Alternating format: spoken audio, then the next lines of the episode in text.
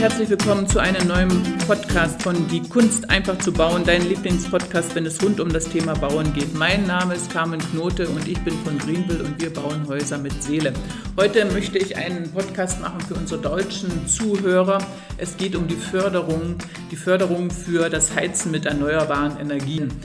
Der deutsche Staat sponsert euch bei euren Heizsystemen zwischen 35 und 45 Prozent der Kosten. Und wie das funktioniert, das äh, berichten wir euch heute anhand von unseren, ähm, ich sag mal, Standard-Heizmitteln, äh, die wir benutzen. Das ist eine, eine Wärmepumpe. Wir, äh, wir verwenden in der Regel immer Wärmepumpen von Niebe und das schon seit über 15 Jahren.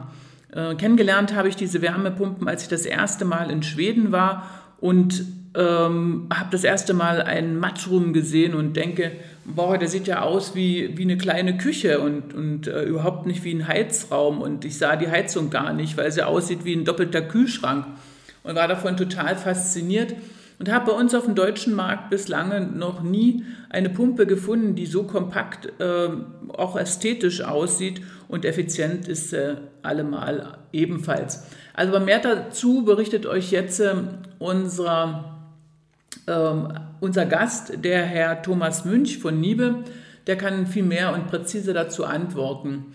Und was ich euch noch gleich ans Herz legen will, bevor es gleich losgeht, ab dem 1.5. geht unsere Schwedenhaus Masterclass an den Start. Das ist ein Online-Programm für Bauherren, die ihr Haus in Eigenregie oder in Eigenleistung bauen möchten. Äh, und wir zeigen dir dort Schritt für Schritt, wie du dein Haus bauen kannst und dabei zwischen 20 und 40 Prozent der Baukosten sparst. Du kannst direkt dein Haus im schwedischen Werk einkaufen und sparst sämtliche teuren Vertriebswege und auch die Administrationskosten. Du kannst dich jetzt schon bei uns bewerben für die Masterclass, für die erste Masterclass 2020. Wir nehmen nur zehn Bauherren, also wir wählen die aus zwischen den Bewerbungen.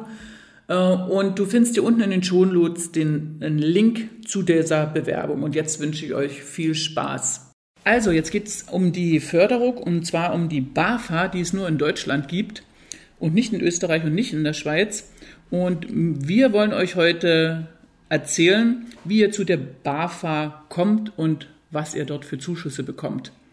Und dazu habe ich den Herrn Münch hier von Niebe. Wir bauen ja nur Niebepumpen ein, alles andere ist ja nicht so gut, logischerweise. Und Herr Münch, jetzt sagen Sie mal was. Äh, wir haben die meiste Zeit immer die 730 eingebaut, die Wärmepumpe, die wird aber nicht gefördert. Warum wird die denn nicht gefördert? Wir brauchen für die BAFA-Förderung eine Jahresarbeitszahl der Wärmepumpen von 4,5. Das heißt 1 kW Strom, 4,5 kW Wärme. Und diese Zahl schaffen wir mit der F730 nicht. Und äh, auf was gehen wir dann äh, über? Und wie teuer ist das? Oder ist es dann, rechnet sich das überhaupt oder kommt man besser, man nimmt trotzdem die 730? Erzählen Sie mal. Wir haben dann für förderfähige Anlagen diese sogenannte F2120 Hocheffizienz-Wärmepumpe mit einer Jahresarbeitszahl von 4,5.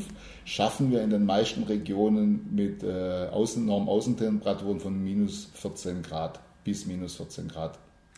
Okay, und äh, was haben wir denn dort? Äh, haben wir dort einen Preisunterschied? Also das ist jetzt praktisch die, die nächste Stufe an Wärmepumpe, die diese Leistung schafft und die am günstigsten ist? Oder, oder ähm, bis wie viel Quadratmeter Wohnfläche ist denn diese Pumpe geeignet? Fangen wir mal so rum. Die Wärmepumpe kann ich nehmen von 80 Quadratmeter bis 300, 400 Quadratmeter. Okay. Ich brauche dann aber unterschiedliche Modelle. Es gibt dann 8 kW Gerät, ein 12 kW Gerät, ein 16 kW Gerät, ein 20 kW Gerät und ich muss dann halt jeweils gucken, was, wie die Förderung passt. Okay. Und äh, um das, um jetzt mal nachzu oder den äh, unseren Zuhörern äh, zu vermitteln, ob sich das denn lohnt, diese teurere Pumpe zu nehmen, machen wir als erstes der Preisunterschied dieser Pumpe ist, wenn ich das so richtig jetzt sehe, 2000 Euro ungefähr. 3000? Nee, die sind im Prinzip sehr ähnlich. vom, Preis. Vom Preis. Genau, also ich habe genau. jetzt hier die 113, netto 13.000 ungefähr und habe die, ähm, Abluftwärmepumpe. die Abluftwärmepumpe ungefähr 15, kann ich so sagen, im Schnitt. Also es kommt immer auf die genau. Nennleistung, auf die Heizlast noch an, aber im Schnitt so 15. Also habe ich 2000 Euro Unterschied ungefähr, kann ich so sagen. Aber ich habe bei der, bei der zweiten Pumpe mehr Aufwendung. Also für Fundament, für Elektro, eine Zuleitung brauche ich, und ein Gestell oder sowas. Genau. Das, und es ist ein Außengerät, dann musst du dazu sagen, also es ist, ist ein Außengerät und es steht draußen. Also ich habe ein bisschen Ästhetikeinschränkung. Richtig. Ja? Das ist im Grunde genommen der Mehrpreis. Aber was gewinne ich jetzt dadurch? Das erzählen Sie mal. Ich bin aber mit dieser Anlage äußerst effizient und ich bekomme die BAFA-Förderung und das sind etwa 35 Prozent vom Gesamtanlagenwert. Das heißt Wärmepumpe, Installation, Elektro, Fundamente, Isolierung im Heizraum, äh, alles was zum Wärmepumpeneinbau selbst dazugehört, damit man die sehr effiziente Maschine eben überhaupt installieren kann. Und das bedeutet, dass praktisch das, was ich an Zuschüssen bekomme, ist mehr, als ich investiere. Kann ich doch, also, also, also ist mehr als. Ich mehr, mehr investiere. genau, ich, mehr, ich mehr investiere. Es gibt hier spezielle Förderflyer. Oh ja, das, äh, die scanne ich ein, die tue ich euch, ähm, die findet ihr unten in, Show, in den Shownotes dann. Wenn wir jetzt von einer Investitionskosten von 15.000 Euro ausgehen. Ja. Investitionskosten. Ja. Die sind meistens aber höher, weil dazu ja noch der Elektriker dazukommt, Fundament und so weiter. Wir reden eigentlich eher von 20.000 Euro. Ich muss das aber, äh, äh, also ich muss das separat ausweisen alles. Ja. Ne? ja. Ich muss es separat ausweisen, ja, okay. Mhm. Bekomme ich jetzt bei 15.000 Euro aber 5.250 Euro Förderung. Also ich bekomme mehr zurück, als ich, ähm, als, als wenn ich die billigere Pumpe nehmen würde. Ich habe eine, genau. ich hab eine bessere Pumpe und bekomme mehr Geld zurück. Also es rentiert sich in jedem Fall die größere und bessere, effizientere Pumpe. Genau. Und ich habe Die ist zum Schluss billiger. Weniger, weniger Unterhaltskosten.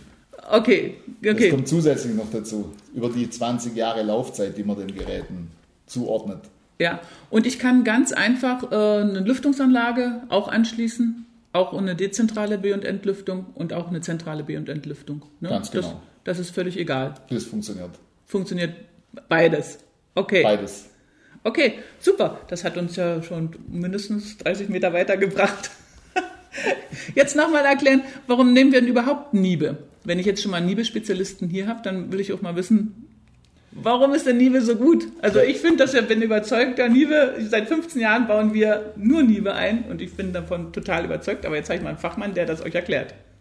Niebe ist ein Hersteller, Europas größter Hersteller für Wärmepumpentechnik und Niebe ist gleichzeitig ein Spezialist für Wärmepumpe. Das bedeutet, Niebe kann nur Wärmepumpe, nur Lüftungsanlagen, sonst nichts und kann die Geräte deswegen auch sehr effizient bauen und sehr fortschrittlich. Die neue S-Serie, äh, digitale Regelung, ist ein Meilenstein in der Wärmepumpentechnik. Die Effizienz und äh, Langlebigkeit der Geräte sowieso. Ja, und nochmal, äh, das erste, was Sie gesagt haben, was war das? Das S? Was war das? Die S-Serie. Die S-Serie. Die Was- digitale was- Serie. Was, was, was, was zeichnet die aus? Die smarte Serie Hm? äh, zeichnet letztendlich aus, ist ein Digitalregler, Hm? sieht aus wie ein iPad, ganz grob, lässt sich auch verstellen wie ein iPad. Und auch in verschiedenen Schieben und drücken. Übrigens in verschiedenen Sprachen, ist ganz äh, fantastisch. Ich habe mal einen Franzosen gehabt, dem konnte ich nichts erklären und dann sieht er auf einmal, ich kann ja die Sprache umstellen, hat aber immer alles in Genau, Französisch. ich kann die Sprache total- umstellen. Die Regelung kann aber auch kommunizieren mit WLAN, mit Internet, per LAN, Wi-Fi, was es da alles so gibt, Hm. mit Wechselrichtern, PV-Stromeinspeisung, was immer mehr auch kommt oder vielleicht nachgerüstet wird. Ja, mit später, äh, die Regelung ist noch im Aufbau, mit äh, Raumthermostaten, mit Sprachboxen. Was man halt so Mhm. Mit hat. Sprachboxen? Mit Sprachboxen, Was- was- Sprach Also dann Alexa, sage Alexa. Alexa sage ich, also bitte mach mal wärmer. Genau, genau, Alexa mach wärmer. Echt? Wird die alles können, ja. Es ist ja, ist ja, ist ja mega cool. Äh, Das ist ja unglaublich. Ja, und ich weiß auch, dass die, also der Touchscreen ist so selbsterklärend, also es versteht jeder. Also es ist Ganz genau. easy, sieht gut aus und versteht, versteht echt jeder.